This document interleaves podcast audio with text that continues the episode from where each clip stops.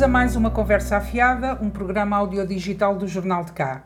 Eu sou Fátima Rebelo e comigo estão, como habitualmente, o Jorge Nogueira e o Pedro Mendonça. Estamos em ano de eleições autárquicas e no país o Partido Socialista lidera as sondagens. Os portugueses consideram António Costa o líder partidário mais popular. Já o PSD volta a cair nas intenções de voto e está bastante afastado dos socialistas. Quanto à data das eleições, a maioria dos portugueses preferem manter a data entre os dias 22 de setembro e 14 de outubro, revela um inquérito da Intercampos. Entretanto, o PSD e o CDS já formalizaram um acordo de coligação contra o PS. Apresentaram já alguns candidatos em diversas câmaras do país. Aqui no cartaz há um silêncio generalizado por parte das conselhias. Há quatro anos, em janeiro, o PSD já tinha dado a conhecer o número 1 e logo em fevereiro apresentou o número 2 e em abril anunciava o número 3. Quanto ao PS, em fevereiro de 2017, dava o pontapé de saída em Valada e abria o dossiê autárquicas, dando a conhecer os primeiros nomes que iriam encabeçar as listas às juntas de freguesia. Há quatro anos, em março, já se sabia, por exemplo, que Délio Pereira e José Belo se recandidatavam pelo PS e que Pedro Mesquita Lopes era candidato na equipa do PSD na União de Freguesias Cartaxo e Val da Pinta. Chegados a 2021, os partidos parecem não estar com pressa nenhuma em apresentar os seus candidatos. Jorge, vou, esta semana vou, vou perguntar, vou começar por ti. Achas que de facto este silêncio é porque estão todos à espera uns dos outros? Ou será a crise do gás natural que está a atrasar o processo, com todos a aguardarem o desfecho, à espera de perceber os custos políticos da crise da tos? Ou será que isto tudo é simplesmente por causa da pandemia? Olá Fátima, olá Pedro, olá a todos os, os que nos estão a ouvir.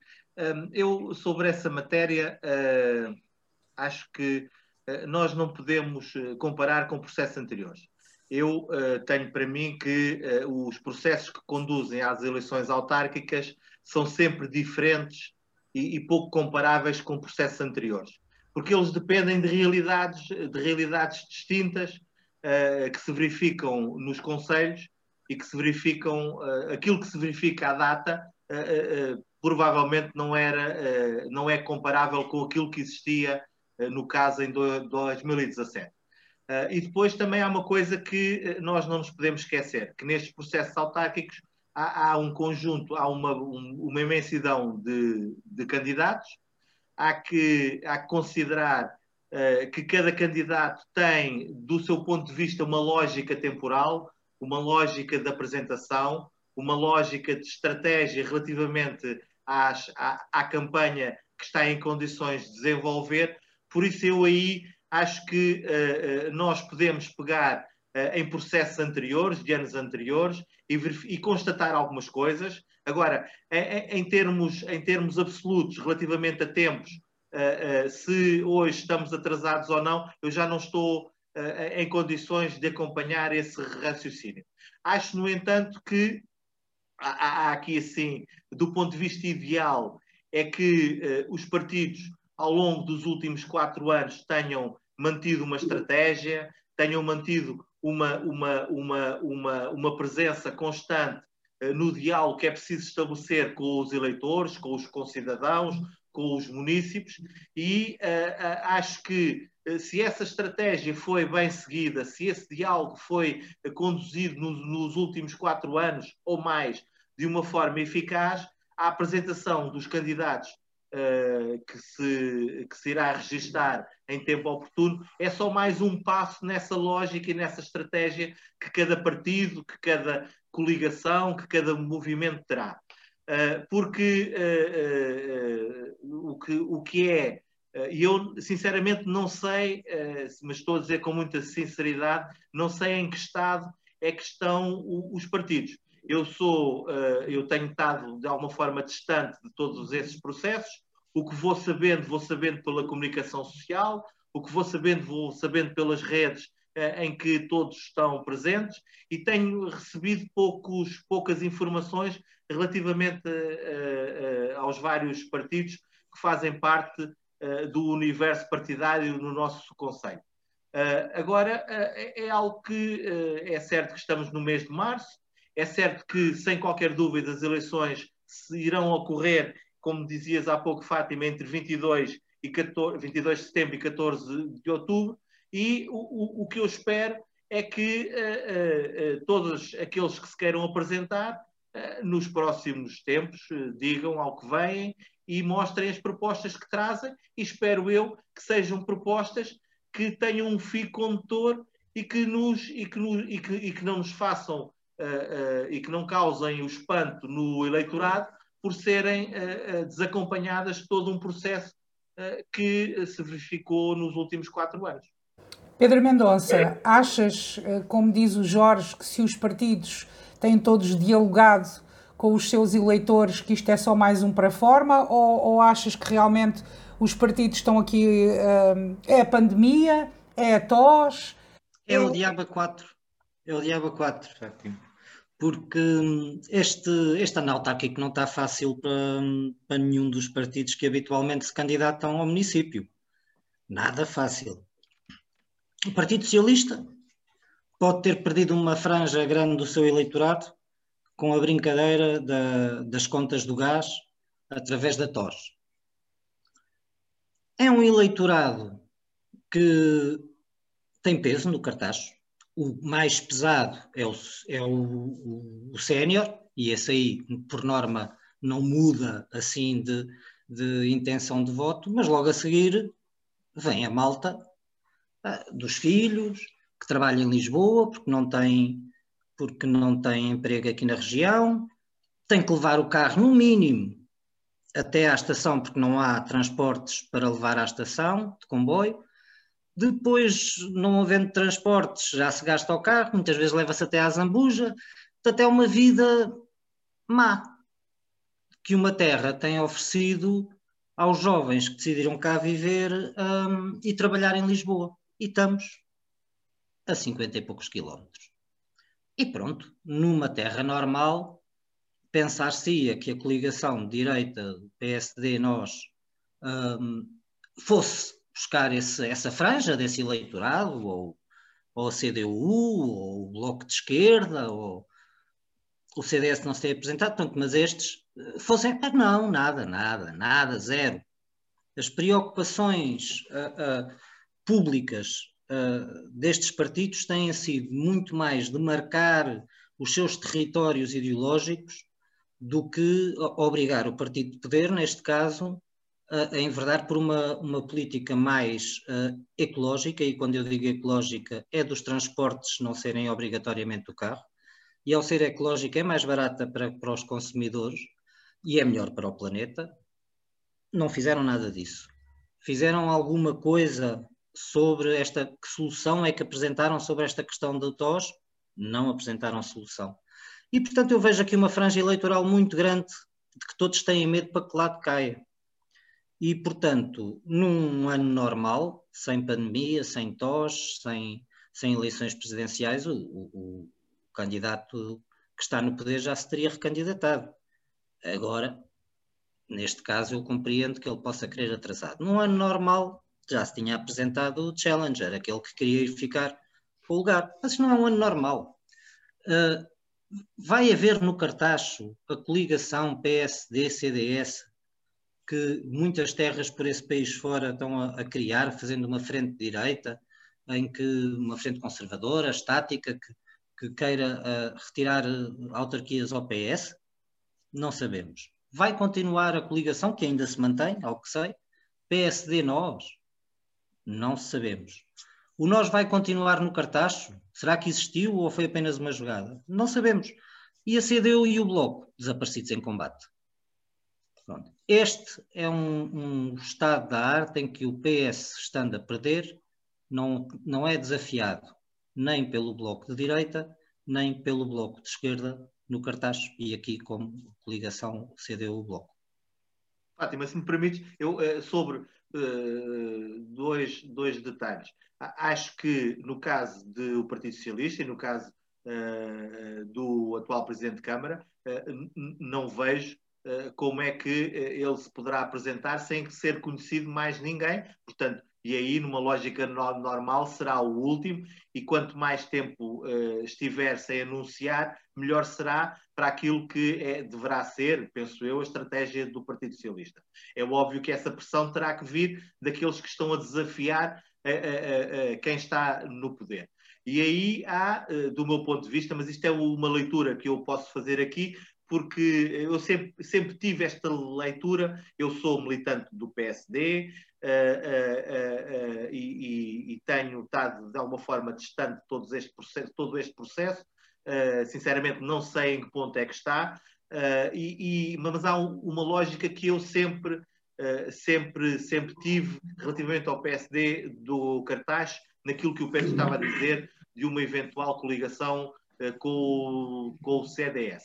Eu uh, sempre achei uh, que não serve ao PSD e que não serve os interesses que o PSD tem no Conselho do Cartaz de obter o melhor resultado possível, uma coligação com o CDS. Isto é, é muito fácil de explicar. Eu, tendo em conta aquilo que é a realidade uh, social do cartaz e tendo em conta que nós aqui estamos num Conselho uh, um bocadinho mais à esquerda do que aquilo que são as médias nacionais. Eu acho que o, o PSD, uh, quando aparece sozinho e, que, e sem um lastro demasiado à direita, tem um melhor resultado. E, e, é desse equilíbrio que tem conseguido os melhores resultados.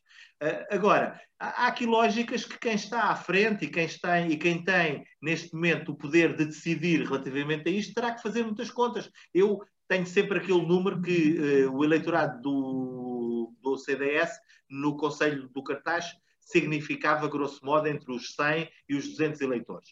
Uh, e, e, isto é, é, é, é, muito pouco, é muito pouco para aquilo que é preciso uh, para, à partida, uh, o, o, PSD estar a desafiar aqueles que, uh, desde 1976, dominam, do ponto de vista autárquico, o Conselho do Cartaz. Porque esta é outra realidade que nós não podemos esquecer. Há um domínio absoluto, desde as primeiras eleições livres autárquicas, registradas em 76, no Conselho do, do, do, Cartaz. Portanto, aqui a luta dos partidos que desafiam o Partido Socialista é sempre uma luta acrescida uh, uh, uh, e que tem que ter um empenho muito grande para, se, para que estes partidos consigam o, o melhor resultado possível.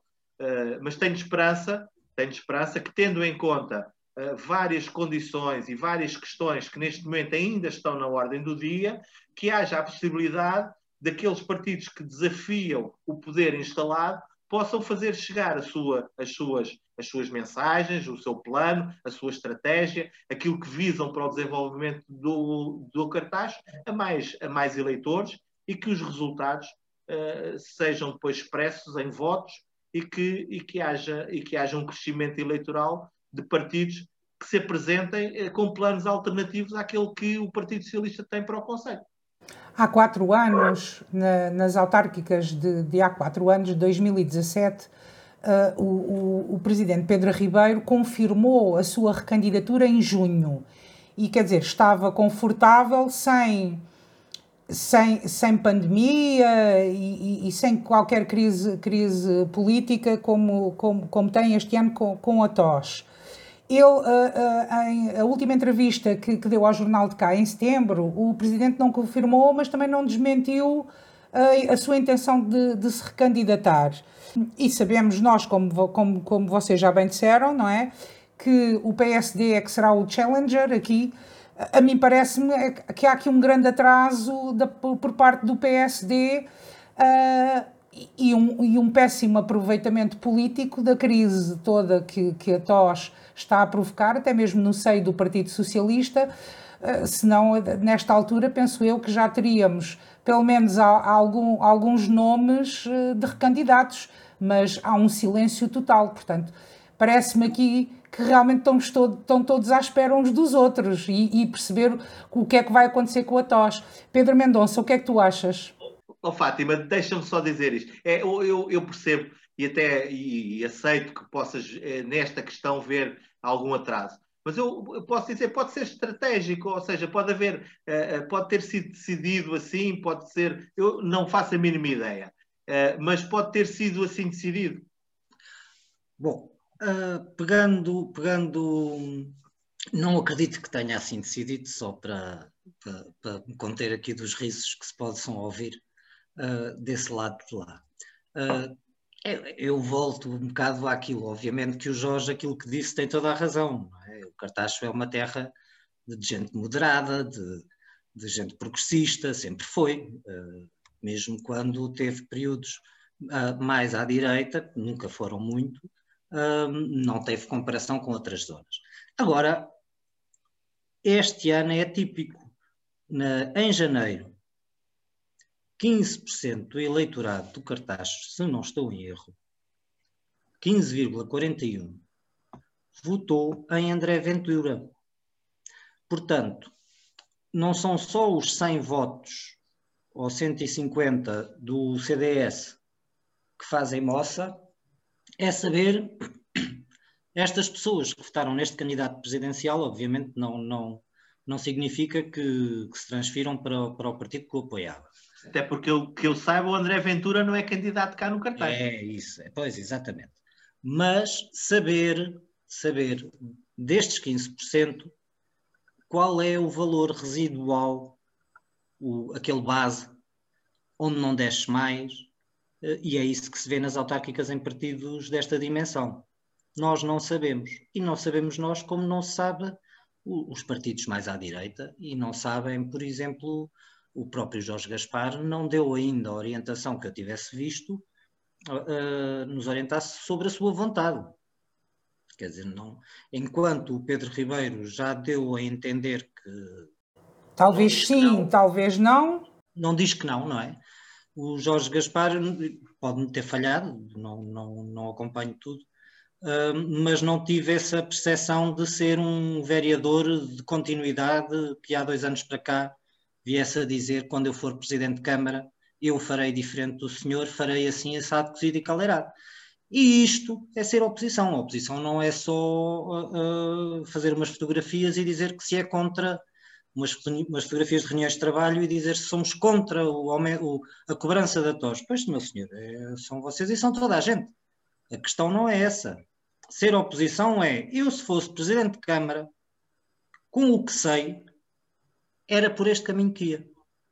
A direita, no cartaz, não nos ofereceu caminhos alternativos e bem precisos eram, nem nos ofereceu ainda condutor para isso. Portanto, mais um, julgo que será mais um ano em que uh, o Partido Socialista poderá vencer por falta de comparência, uh, quer à direita, quer à esquerda, porque eu, aqui uh, o Bloco de Esquerda e a CDU, o PAN, em conjunto, têm muitos eleitores. E não houve esforço absolutamente nenhum de apresentação de caminhos alternativos à esquerda. Houve zero nestes partidos. E o PAN, não tendo representação, não, não, não tem o grau de responsabilidade dos outros dois, como é óbvio, e, e tiro já imediatamente agora, a CDU e o Bloco de Esquerda têm, têm muita, têm muita responsabilidade nesta falta de candidaturas e de caminhos. Bem sei que o Pedro falou de forma genérica, mas há, há aqui alguma, de, alguma forma alguma injustiça, porque uh, uh, uh, neste momento na Câmara Municipal existem dois vereadores que fazem parte de uma coligação do PSD com, com, com nós, cidadãos, e em, em, um, numa, em inúmeras questões foram apresentadas visões diferentes e planos alternativos. E, e, e, em relação à TOS, há uma questão uh, que foi uh, também dita sempre uh, de início, que é nós, no caso eles e o PSD, e eu posso dizer isso, somos favoráveis à existência de uma TOS. Agora, o que não pode ser é nos montantes e nos valores que estavam estabelecidos. Mas este é um pequeno exemplo, porque ao longo destes quatro anos foram apresentadas inúmeras propostas alternativas, eh, foram apresentado, foi apresentado um conjunto de visões relativamente a, a aspectos muito, muito, muito importantes uh, uh, do desenvolvimento do Conselho do Cartaz. É óbvio que muitas vezes há uma incapacidade de fazer chegar isso de uma forma, uh, de, de, uma forma mais assertiva a, a, a todos nós. E isso é uma pecha que os partidos que não são de poder e que os, e que os eleitos que não estão que numa máquina que tem o poder da comunicação muitas vezes sofrem. Eu, sinceramente, uh, e, e, e, faço mais aqui uma ronda muito rápida e depois passamos ao, ao, ao segundo tema de hoje.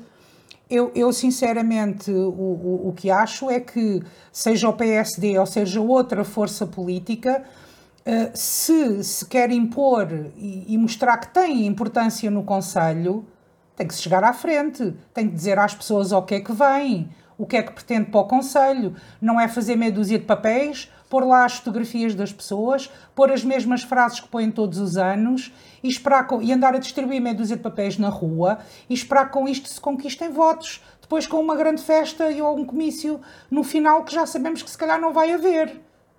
E, e mesmo os caminhos alternativos, com certeza que acredito que sim, e peço desculpa se dei a ideia que nada. Agora, por exemplo, o exemplo que deste da TOS acaba por ser o mesmo, o mesmo caminho que o PS apresenta e que todos apresentam. Ninguém é contra a TOS, toda a gente foi contra esta cobrança e toda a gente votou a favor, se bem me lembro. O, não é só a cobrança, é o valor que está estipulado. E o, mas que eu bem me lembro, uh, tudo isso tinha passado também na Assembleia Municipal. Agora, efetivamente eu repito mesmo, e não, não, não, não, não, darei, não demos tanta importância uh, assim ao PSD, porque eu volto ao mesmo, CDU e Bloco em conjunto com outras forças, uh, são capazes de ter mais votos e são capazes de ter mais força para, para poderem ser uma, uma alternativa ou um parceiro de negociação com o PS com muito mais força. Agora, também andam desaparecidos em combate e com isto eu não quero dizer que eles nas, nos seus órgãos municipais não, não apresentem coisas alternativas, mas as pessoas não sabem. O Jorge tem razão, a máquina, máquina de comunicação falha à oposição, uh, mas também temos que concordar que é muito responsabilidade, também é muita a responsabilidade dos protagonistas políticos, quer da esquerda do PS, quer da direita do PS. É isto. Vamos passar ao tema seguinte. Uh, com certeza que vamos voltar ao tema autárquicas uh, ao longo das próximas semanas.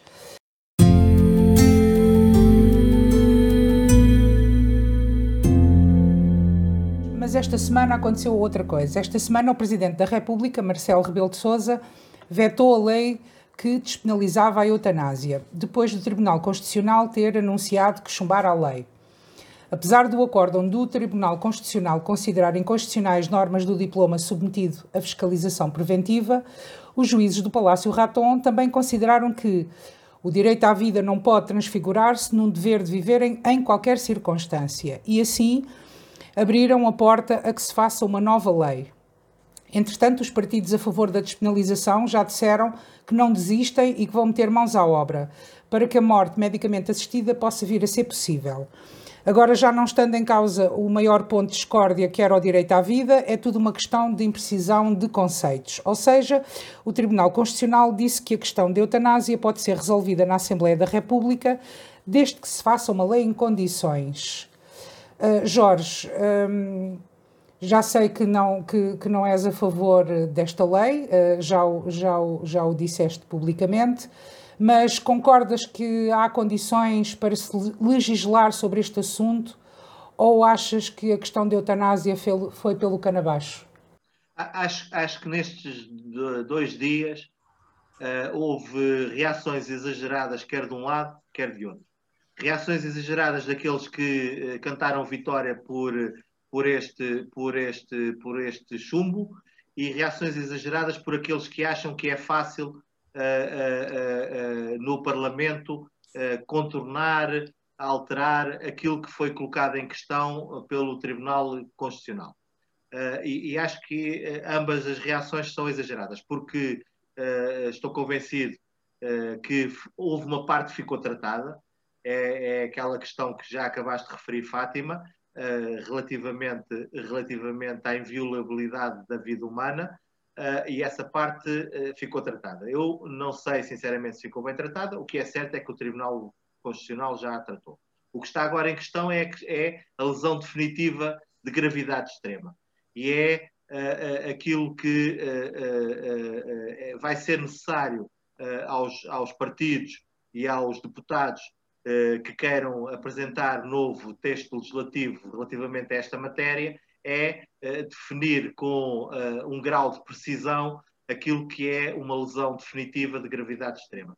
E eu, que não percebo nada do assunto, mas li nos últimos dias algumas, alguns especialistas e que dizem que não será assim tão fácil quanto alguns estão a fazer crer, definir de forma precisa este, este, este conceito. Uh, uh, relativamente, relativamente, como disseste há pouco, Fátima, eu uh, se, se tivesse que, que, que votar esta, esta lei, tinha votado contra. eu eu acho que a construção toda que nós fizemos, que a humanidade faz faz sempre em cima daquilo que é a proximidade para com o próximo, faz em cima da solidariedade para com o próximo, faz com em cima de salvar a vida e ter, e ter, e ter a vida uh, como inviolável. Uh, e, e, isso obriga-me aqui a algumas reflexões, a principal das quais têm muito a ver, e eu admito que, esta, que este possa ser um caso pequeno, mas é um caso que a mim sempre me fez muita aflição. Que eu vou tentar de uma forma simples colocá-la, que é, eh, eu eh, eh, bem sei que há casos de extremo sofrimento e, e sei, tenho, profundo, tenho um profundo respeito por todos esses casos, mas há uma questão que me atormenta, que tem a ver com a morte. E a morte para que seja uma morte assistida, tem que haver alguém que mata. E esse alguém que proporciona a morte está, uh, está legitimamente, tendo em conta aquilo, o texto que está em apreciação, que foi chumbado e que alguns dizem que poderá ser alterado e que passará no crivo do Tribunal Constitucional, fará com que exista alguém em, em, em, Portugal, há entidades que vão fornecer medicamentos que proporcionam a morte. E isso a mim sempre fez uma grande aflição, sempre, sempre entendi que o nosso caminhar enquanto civilização será em, em torno de, da preservação da vida, uh, dentro daquilo que uh, é uh, condições de vida relativamente um, e que hoje, desse ponto de vista, estamos muito mais avançados do que estávamos há anos atrás, do ponto de vista dos cuidados paliativos, e tenho muita dificuldade nesta questão, porque entendo que a vida é inviolável e, e, não estava e não estava à espera Uh, mas se calhar, e tenho a certeza que era por pouco entendimento da minha parte, uh, que esta questão ficasse assim uh, tão rapidamente esclarecida. Pedro, achas que os deputados que trabalharam no projeto de lei têm razão para estarem confiantes? Acho que sim, mas antes de explanar, queria também dar a minha posição pessoal acerca desta lei. Eu, se fosse deputado da Assembleia da República, teria votado favoravelmente esta lei apesar de, neste momento, considerar que uh, ela pode vir a ser melhorada, afinada, para que não seja, para que seja mais estável. E, esse, e a isso devemos o, o parecer do, do, Tribunal Constitucional. Uh, eu, como Jorge, sou um humanista, não é? Ou seja, uh, uh, o que nos divide é precisamente a última frase que o Jorge, que o Jorge disse, não é?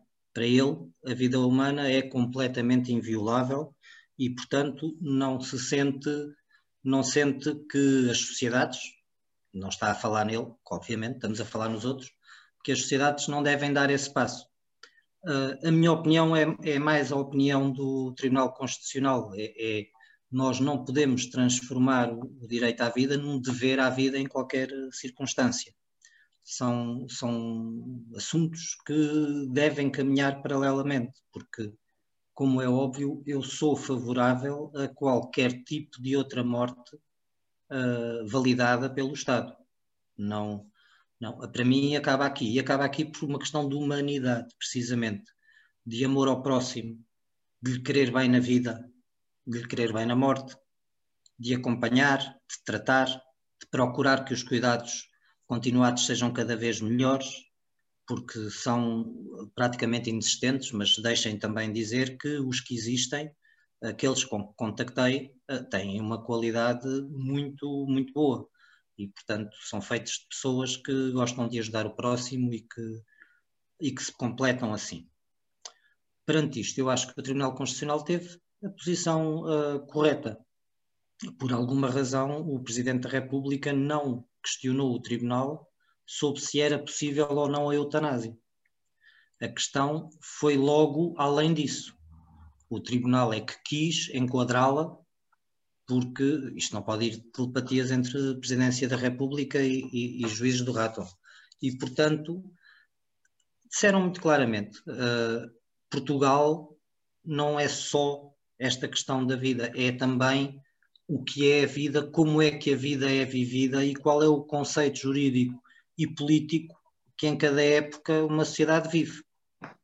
Neste momento, uh, uh, sabemos através de estudos de opinião, a esmagadora maioria dos portugueses é favorável, mas a, maioria, a esmagadora maioria dos portugueses também será favorável a estas definições. Os deputados, estas melhores definições do que é que é este sofrimento uh, sem, sem volta para trás. O espírito desta lei era o espírito do consenso científico que vai alterando em cada, em cada época. E, portanto, apelando ao, ao, ao consenso científico, dizia que a priori já tinha que haver algumas decisões de organismos uh, uh, uh, médicos e, e, humanos, ciências da ética e da vida. mas eu acho que sim, vai ser difícil. Atenção, o Jorge diz tem razão, vai ser muito difícil fazer esta lei. vai, este é um trabalho que tem que ser feito porque efetivamente a maioria dos portugueses uh, uh, concorda com esta alteração da nossa vida coletiva. Uh, não existem razões jurídicas, políticas fortes que acabassem logo com a lei à nascença. Portanto, agora é termos, se calhar, mais uns anos de trabalho. Eu não digo que seja já nesta legislatura, isso eu não, não tenho, não sou esse, não tenho esse otimismo de, que, que, que podem ter alguns dos seus autores mas na próxima legislatura estou convicto que, se não for desta, é na próxima. A, a, a, lei vai ter que mudar porque a lei tem que acompanhar a sociedade, não é a sociedade que acompanha a lei. Quando é a sociedade que acompanha a lei, são ditaduras. Quando é a lei que acompanha a sociedade, são mais democracias. Eu, eu, eu, do meu ponto de vista e no meu caso, posso-vos dizer que não esperava e, e foi com, com satisfação que li esta frase: O direito à vida não pode transfigurar-se num dever de viver em qualquer circunstância. E, e, e, isto é o que eu penso acerca da eutanásia e, e, penso também a nível pessoal. Eu, quando esta questão se começou a levantar há uns anos, hum, eu tentei-me colocar, para poder pensar acerca e, formular uma opinião, tentei-me colocar no, no lugar das pessoas que poderiam precisar de recorrer à, à morte medicamente assistida. Por exemplo, quando estava na faculdade, tive que fazer um estudo, e, e agora tentando contar-vos isto também o mais rápido possível. Tive que fazer um estudo a propósito de, de, de, de uma cadeira que tinha a ver com, com observação de dados estatísticos. E o estudo que eu fiz, integrei um grupo de trabalho de colegas, e o estudo foi sobre o suicídio. E andámos, formulámos o, formulámos o inquérito e, e, e fizemos o inquérito entre os nossos pares, os nossos colegas. E qual não foi o meu espanto que eu estava entre o resíduo, as poucas pessoas, posso-vos dizer que o número era insignificante de pessoas que tinham chegado à idade dos 20 anos, portanto eram jovens adultos, e que nunca tinham considerado ou passado sequer pela cabeça o suicídio. E isto falo-vos é mesmo na situação que todos nós desesperamos, isto a propósito de se perguntar o que é que é um momento de grande sofrimento. É claro que o sofrimento de pessoa para pessoa não é mensurável e, e há sofrimentos e há sofrimentos, mas ao ponto da pessoa pensar no suicídio. Eu nunca tinha pensado, eu era daquelas pessoas que dizia que nunca me tinha passado pela cabeça, porque eu acho que temos que sempre que lutar e andar para a frente e sou uma otimista porque acho que é possível chegarmos a uma solução.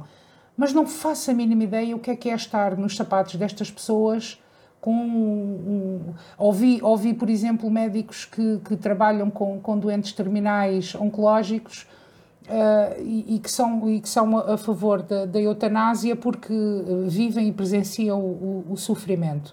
Logo, eu concordo com isto, ou seja, nós não, não temos que ser obrigados a viver, nós, nós, nós temos que viver com, com, com, qualidade, com seres humanos, e aquilo que, como seres humanos, e aquilo que eu espero é que a nossa sociedade evolua uh, em favor do ser humano, nós, seres humanos, termos uma vida cada vez melhor, e isso implica tudo, a todos os níveis, e com qualidade de vida. E, e, e, só posso aceitar que haja pessoas que não, que, não, que não aguentem mais e que não queiram viver mais acho que também tem que ser um direito dessas pessoas. Oh, Fátima, há só, deixas-me só fazer. Claro, claro, claro, sim. Relativamente ao, ao, que acabas de dizer, é que para o Tribunal Constitucional uh, o sofrimento está esclarecido, uh, uh, porque já é mensurável. Tecnicamente, já, já, já há certezas sobre o sofrimento de cada um. E isso ficou esclarecido para o Tribunal. O que não ficou esclarecido foi a lesão definitiva de gravidade extrema. E é nesta, e é nesta questão é, é que está a, a, a, a, inconstitucionalidade do diploma que foi apreciado. E aqui temos uh, coisas que uh, nos.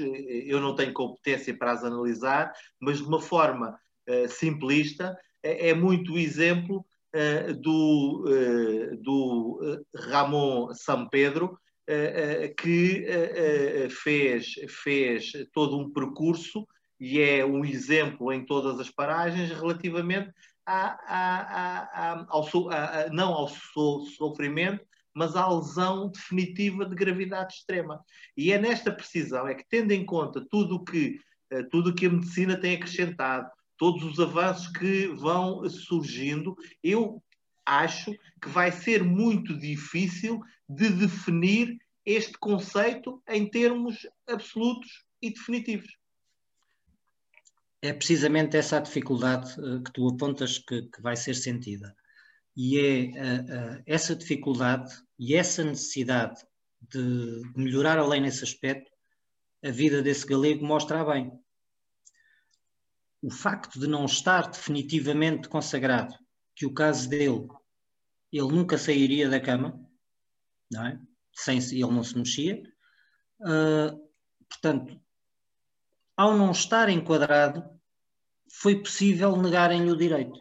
Em Espanha agora, esta semana já, já passou também a lei deles. Mas é isto que o Tribunal Constitucional nos vem dizer e de uma forma muito clara. Não existe o dever de viver obrigatoriamente sobre estas condições, mas estas condições, somente estas, se é irreversível, uh, e se é um dano gravoso, não estou a errar, é assim a expressão, tem que se uh, enquadrar. É esta a dificuldade, mas que irá ser ultrapassada porque tem que ser ultrapassada, porque a sociedade assim o faz e, e, e faz com que a vida e, e este mar de, de, de, evolução continue. Eu fico feliz por saber que há deputados empenhados em trabalhar neste sentido e posso vos dizer que são questões como estas que me fazem, no momento de votar, de escolher em quem voto. Ainda, olha, ainda bem que referes isso, Fátima, porque eu dei por mim, neste percurso todo relativamente à eutanásia, a concordar com o PCP. E é algo que, é algo que eu, uh, uh, uh, epá, se me dissessem assim, tu vais concordar com o PCP numa matéria de forma integral, e eu dizia, é, é, é capaz de ser muito complicado, muito difícil, mas nesta posição estou com o PCP. Mas é que concordo mesmo com o que eles disseram. Oh, Jorge, oh Jorge, mas é que para mim é, é, tão óbvio que tu e o Partido Comunista Português são ambos patriotas de esquerda. que portanto. Dito dada... assim, até sinto isso como um elogio, não? É, e depois ainda levam com. São ambos, têm ambos cabeças conservadoras no bom sentido. Portanto, é, tudo levaria a querer que em assuntos. Tem tudo uma lógica tem tudo uma lógica, não é? Há uma lógica, há uma lógica. Nem os nossos, nem os nossos amigos comunistas são tontos, nem tu és tonto. Portanto, tudo isto tem sentido. Depois não queres que os teus camaradas do PSD tenham dúvidas em relação à tua. eu trago o cartão na carteira. Sempre que me pedirem, eu mostro o cartão de militante. E eu a seguir a este programa também, apesar de fazer parte da direção do livro, também vou passar a mandar fazer um cartão, que nós não temos cartão para andar com ele na carteira. Muito bem, um, vamos, vamos passar para, para as notas finais. Um, Jorge Nogueira, qual é que é a tua nota final desta semana? É, é, de, é de regozijo pelo facto de as autoridades nacionais já terem uh, uh, confirmado a retoma da administração da vacina uh, AstraZeneca uh, uh, e, portanto, estou satisfeitíssimo porque isto, se mais dias continuasse sem essa vacina ser ministrada, era um atraso substancial naquilo que é o plano de vacinação. Portanto, estou de veras contente. acho que esta pausa não prejudicou nada as pessoas, eh, vamos ter que fazer novamente uma campanha de informação para retirar a desinformação que tem sido veiculada relativamente à vacina. É segura, eh, eh, é, é, é bom que as pessoas adiram totalmente ao plano de vacinação. Nós temos que ser todos vacinados o mais depressa possível. Já não basta a incógnita que há sobre o período que vamos ter de, de imunidade. Eh, eh, eh, e eu espero e desejo com muita convicção que a União Europeia se deixe de coisas e que nós continuemos com o nosso plano, um plano europeu de aquisição de vacinas, de quantas mais melhor, de todas aquelas que passam no crivo das entidades que têm por missão certificar a qualidade deste tipo de, de, de vacina e por isso não posso estar mais contente de isto ter sido uma mini crise e que eh, de tudo voltar a um plano normal relativamente ao plano de vacinação.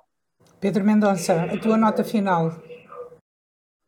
A minha nota final esta semana vai para as alterações à legislação eh, para o teletrabalho que os partidos estão a apresentar. O primeiro partido foi o Bloco de Esquerda, eh, em que defendeu os trabalhadores essencialmente na, na, parte dos custos, do acréscimo dos gastos com energia, com aquecimento, com água. Um, o PS, o PSD, o PCP e o PAN também estão a, a, a, trabalhar neste assunto e eu acho muito importante cruzar este assunto, que também já li alguns que é, o, é a intenção da, do Bloco de Esquerda e, se não estou erro, do PS, em misturar este assunto com o assédio ao trabalho, ao, ao, ao trabalhador. Porquê? Porque o teletrabalho, uh, em alguns casos, está a ser um, um, horror, noutros está a funcionar muito bem, o que pode levar à impossibilidade do trabalhador se desligar do trabalho. E, portanto, de estarmos aqui a arranjar um, quase uma nova fórmula de escravos que nem precisam de se deslocar. E, portanto, tudo o que é o direito de desligar, de não receber e-mails fora de horas, de não receber telefonemas fora de horas, tudo isso tem que ter uma, uma um olhar diferente quando é teletrabalho, porque há muitas áreas de trabalho em Portugal onde uh, este, esta vinda de teletrabalho, por exemplo, no meu caso, uh, sendo se for em tempo parcial, é, é um aumento de produtividade grande, mas tem, tem que se defender, por exemplo, a malta dos call centers e por aí fora, que se ficam a trabalhar em casa podem, sem a, sem a autoridade para as condições de trabalho ver, estarem a trabalhar 16 e 18 horas para receberem salários que mal dão para aquecer a casa, que é também o seu local de trabalho. Portanto, é uma nota positiva porque vai-se começar a mexer neste assunto. Eu, eu, a nota final que trago é aquilo que eu considero uma boa notícia. Uh, a Alemanha, e trago a Alemanha porque a Alemanha é, como se diz, um, um motor da Europa e daí a importância do que se passa e, e, e das tendências uh, da Alemanha. A Alemanha foi a votos eh, recentemente, no último, no último fim de semana. Uh, os 16 Estados Federados tiveram eleições regionais e, uh, como resultado, houve uma queda da extrema-direita e uma subida dos verdes. Os verdes na Alemanha começaram como sendo um, um partido de franjas, como normalmente acontece com, com, estes, com estes partidos. Isto foi há 40 anos mas entretanto afirmaram-se como, como partido, deixaram de ter uh, só uh, um, um, programa ecológico, têm um programa ecológico e liberal, afirmam-se como um partido de centro de esquerda e ganharam importância uh, no jogo das estratégias parlamentares, ou seja, é um, é um partido que uh, daqui para a frente os, os alemães vão ter eleições para o Parlamento Nacional em setembro uh, e, e, será uh, um, um, partido que, que, ganhou uma força, uma, que, ganhou, que, que se posicionou enquanto força política. E trago isto porquê? Porque nós vivemos a nível mundial uma emergência climática, é necessário começar a legislar e a tomar atitudes, não é só ver imagens e ficarmos chocados porque os oceanos estão a morrer, porque há, há lixo por todo lado e porque as temperaturas estão a aumentar. Um, e transpondo isto para Portugal, uh, o, o, que é que eu quero dizer com isto? Que lamento que em Portugal não haja um, um partido uh, verde puro. Uh, nós temos os verdes, mas sempre tiveram um bocado subjugados ao Partido Comunista e por causa disso medidas propostas por eles, a sua ação foi sempre um bocado. como é que eu ia dizer? Não foi levada, se calhar, tão a sério como, como devia ter sido levada. Uh, depois temos situações, este, voltando aos partidos franjas, como é o caso do PAN, que são uh, partidos que se estão a tentar afirmar. Agora temos o, o André Silva que saiu, uh, não sabemos se são partidos que vão ficar, não, nem, nem, se afirmaram como verdes, nem de esquerda, nem de direita, não se percebia muito bem. Mas com isto, aquilo que eu quero dizer é que se há uma tendência verde na Alemanha, sendo a Alemanha um, um, motor da Europa, e uma vez que, que, se diz que a Portugal as coisas acontecem um bocadinho depois, significa que é provável que venha cá acontecer. E ainda bem, Uh, uh, uh, Pedro Mendonça, queres falar? Eu já te deixo falar. E, e, ainda bem, porque havendo políticas verdes em Portugal, também há depois políticas verdes a nível local. E é possível que deixem de acontecer casos como o que aconteceu recentemente, que é a, a, a linha d'água uh, aqui no, no Cartacho, a linha d'água que passa aqui na, na Quinta das Correias, que acontece regularmente uh, maus cheiros e poluição, e é triste ouvir uh, dizer-se que não se sabe porquê e que ainda se vai averiguar de onde é que vem uh, esta poluição e este mau cheiro. E Pedro Mendonça, o que é que tu queres dizer? Quero dizer que isso dito, na, na, sendo dito por um vereador, tem especial importância e é especialmente triste para a nossa terra. Uh, sobre o, o, resultado do Partido Verde Alemão, uh, pois bem, em Portugal tem um partido uh, como o Verde Alemão, como o Verde Holandês, como o Verde Belga, como o Verde Francês, que é o LIVRE. Nós somos um partido, o único partido em Portugal, que é de, daquilo, desta nova corrente de esquerda que se chama a, verde, a, a esquerda verde europeísta. Nós, como eles, somos profundamente europeístas, só acreditamos no futuro ecológico, mas claro, acabámos de nascer, ele já tem 40 anos, mas lá chegaremos, lá chegaremos. Era só fazer este reparo. Eles também tiveram as suas dores, naturalmente, Agora, o Partido Livre aqui em Portugal, se quer implementar como um partido verde, também tem que perceber que às vezes o excesso de democracia tem as suas consequências e que é importante, teve esta brecha na entrada do Parlamento nas últimas eleições, que foi uma oportunidade perdida. Podia ter, neste momento, poderíamos lá ter. Eu tenho imensa pena do Rui Tavares não estar no Parlamento português um, e provavelmente, se calhar, já estávamos a ouvir políticas verdes e não se tinha perdido tempo com, com tanta telenovela de passadeira vermelha uh, com a entrada da deputada Joacine Catar Moreira. Oh, Fátima, permite-me só, o verde, o ambiente, eu acho que o, o esforço que todos nós temos que fazer é para retirar estes assuntos só de uma uh, alegada esquerda uh, que o Pedro aqui uh, referia. Estes assuntos são transversais os partidos, eu farto-me dizer isto, eu, uh, uh, os partidos têm que abordar estas questões uh, de igual forma. o PSD tem que abordar as questões do ambiente de uma, de uma forma transversal e de uma forma desinibida. Os partidos à direita, à esquerda, ao centro, o que quer que seja, têm a obrigação de, de uma vez por todas, incluir estes assuntos, estas questões, nas suas agendas. Bem sei que alguns estão mais atrasados do que outros, mas é fundamental porque as novas gerações assim o vão exigir. A diferença de esquerda, a diferença entre a esquerda e a direita aqui é esta, Jorge. Se um empresário, um industrial tiver uma indústria que está a poluir um rio, devem ou não existir regras fortes, apertadas, de fiscalização de um Estado forte que o proíba de fazer? Ou deve o, o, o dito industrial autorregular-se acerca das recomendações dadas pela Comissão Independente e Liberal criada pelo governo de direita para salvar o planeta nas gerações vindouras.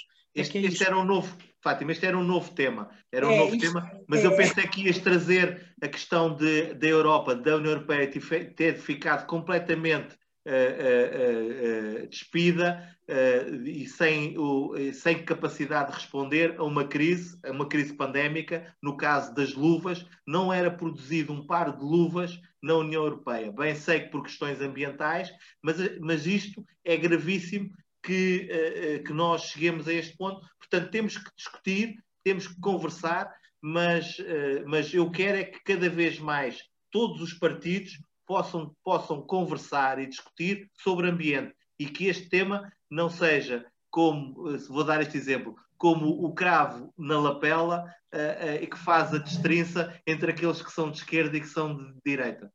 Muito bem, Jorge. Acho que foi um excelente exemplo, porque o que eu ia dizer, o que eu ia dizer para rematar era precisamente isso: é que as políticas de, de verdes nos partidos são é para ficar bem na fotografia, para ficar bem no programa. Vamos então pôr aqui duas ou três frases sobre ecologia. Uh, para, para ver se conseguimos uh, uh, que dois ou três eleitores votem a nós. E, e, e, ficamos por aqui esta semana. Íamos quase fazendo dois programas num. Uh, o, o, o, clima e as políticas verdes uh, se, certamente será mais do que um, serão mais do que um programa. Muito obrigada a quem nos está a ouvir. Até para a semana. Fiquem bem, muita saúde. Sigam-nos e, e uma boa semana. Abraços, boa semana para todos. Até para a semana, sejam felizes.